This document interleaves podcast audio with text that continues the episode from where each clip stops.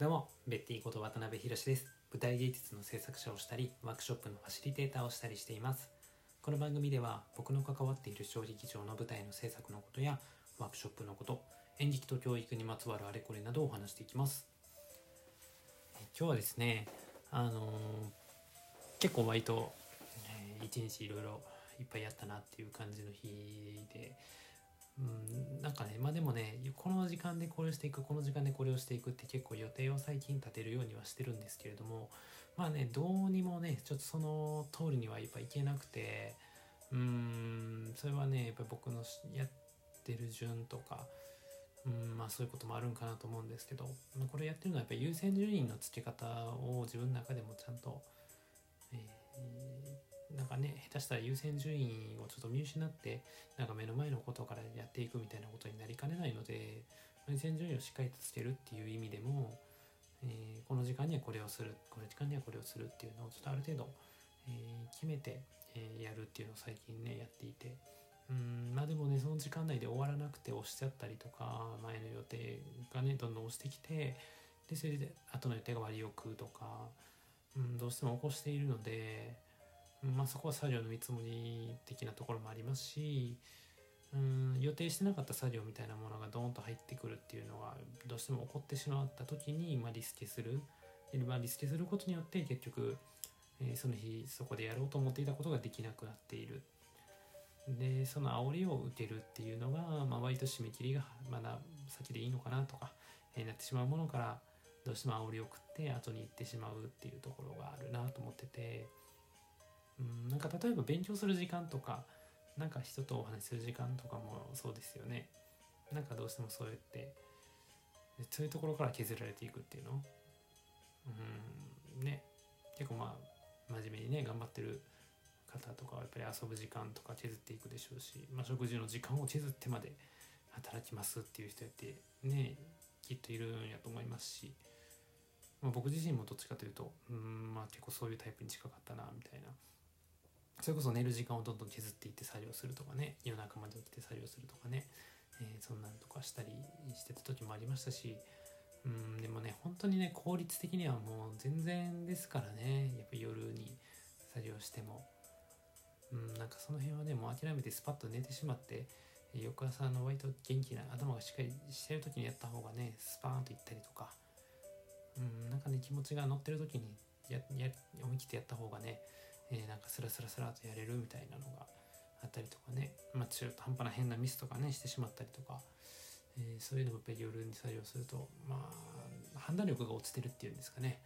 うんなんかどうしてもそういうのが起こしてしまうので。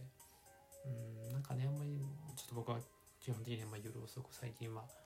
仕事したり作業したりっていうのをしないようにっていうのは心がけてはいるんですけどね。うんなんかそれでもリスケをしていくっていう中でまたこれね、えーちょっと頑張らなあかん時とかもまあどうしてもあるんで、えーやるんですけども。うん。まあでねなんか今日ちょっとその話からまたちょっとブワーンと話が触れてしまうんですけどなんか今日ねあのー結構一個気づいて面白かったことがあって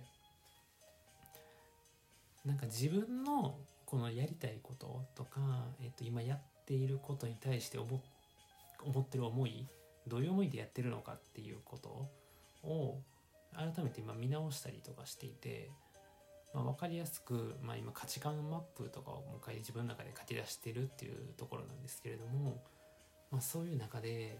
自分の成し遂げたいこととか社会への思いっていうのはやっぱりね今自分のやってることにつながっているというか、まあ、だから充実しているというも言えるし、うん、なんかつながってきていますね。うん、これだから自分、まあ、何やりたいのとか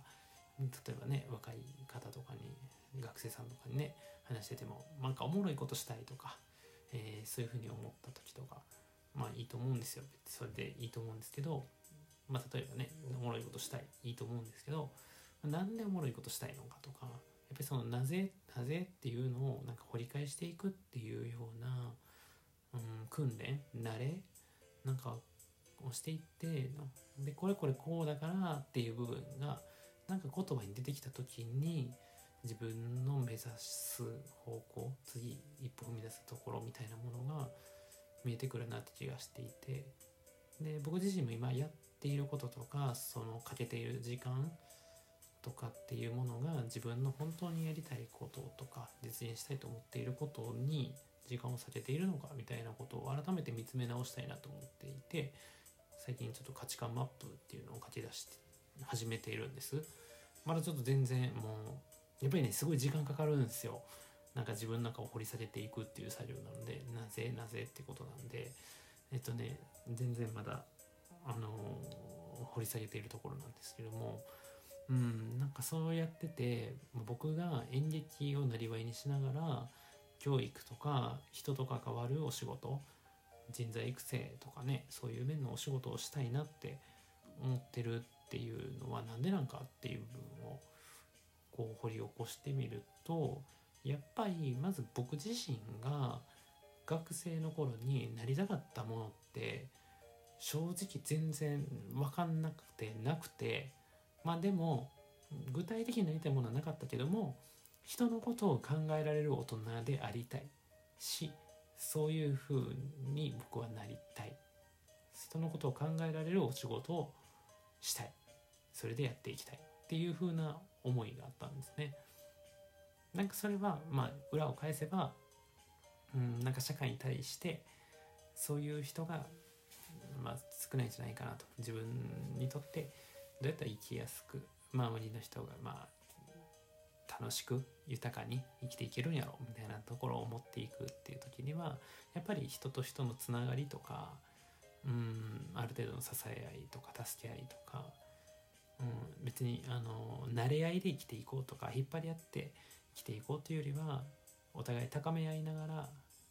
そして、まあ、自立する分はもちろん自立してですよ。自立してですけど何か一緒に、えタッグを組んで力を合わせてやっていける部分とかに関してはどんどんね一緒にやっていくっていうのもあると思いますしまあある程度やっぱりどんなお仕事でも他の人と関わらないっていうことってほとんどないと思うんで、うん、やっぱり誰かの仕事は誰かとつながってるしいただくお仕事っていうのも本当に人のご縁でいただいたりっていうことが僕も本当に多いので今の自分があるのもやっぱり人のご縁っていうところやと思いますし、うん、なんかねそうやって今頂いてきて育ってきたご縁とかそういう人っていうものをこれからの人にも返していきたいっていうのがやっぱり自分の中にもすごいあるんですよね。うん、なのでやっぱそういう風に自立支援とかもそうやし、まあ、自分で考えられるそして生きていくっていう生きる力っていうものを育むようなことをしていきたいなっていうのが思いがあってうんだからそれは演劇を含めて、まあ、アートっていうものの力を使えば結構教育分野とか社会に、えー、とってすごく、うん、活用できる部分がまだまだ気づいてない学びとか活かせれる部分っていうものがすごくあるんじゃないかなと感じているので、まあ、そういうものを使いながら、まあ、人がつながって、まあ、豊かな心が広がっていくような社会にしていくっていうのが僕の目指す先なんやなと思っています。うん。じゃあ究極、まあ、それが、まあ、自分の目指す先っていうところなので、まあ、そこの手段目標の達成の手段としては、まあ、あくまでやっぱり人がつながって豊かな、えー、心が広がっていく社会人と人が思いやれる世の中であるっていうことバリ雑言とかねなんか怖い言葉とかが飛び交わないような本当そういうような形になっていくといいなと思っていてうん。だからそこに行くためには極端な話別に演劇じゃなくてもいけるんであればそういうアプローチの仕方も全然いいんだと思ってます。っていうところですね。そこに対して演劇やアートの力が有用であるっていうのは僕も思ってますけど演劇に固執してるっていうのは僕の中で正直あんまないっていうところです。ただ自分の今までやってきたのが演劇やし演劇的アプローチが自分にとって一番やりやすいからそうやってるっていうところだと思うんですけどもみたいなこととかになんかこう掘り下げていくとなんかそういうふうな思いにたどり着いていてあ面白いなっていうふうに思ってます。うん、なんかやっぱりねたまにこう自分の今やってることとか、えー、ほんまにやりたいこととかを見直すっていう意味でもこう価値観マップというのかな自分をなぜなぜっていうふうにこう掘り下げていくっていうようなことを、えやってみると面白いんちゃうかなというふうなことで、えー、今日はちょっとそんな話をさせてもらいました。はい。ということで今日はだいぶ長かったですね。長く喋りました。最後まで聞いていただいた皆様、本当にありがとうございました。ではまた。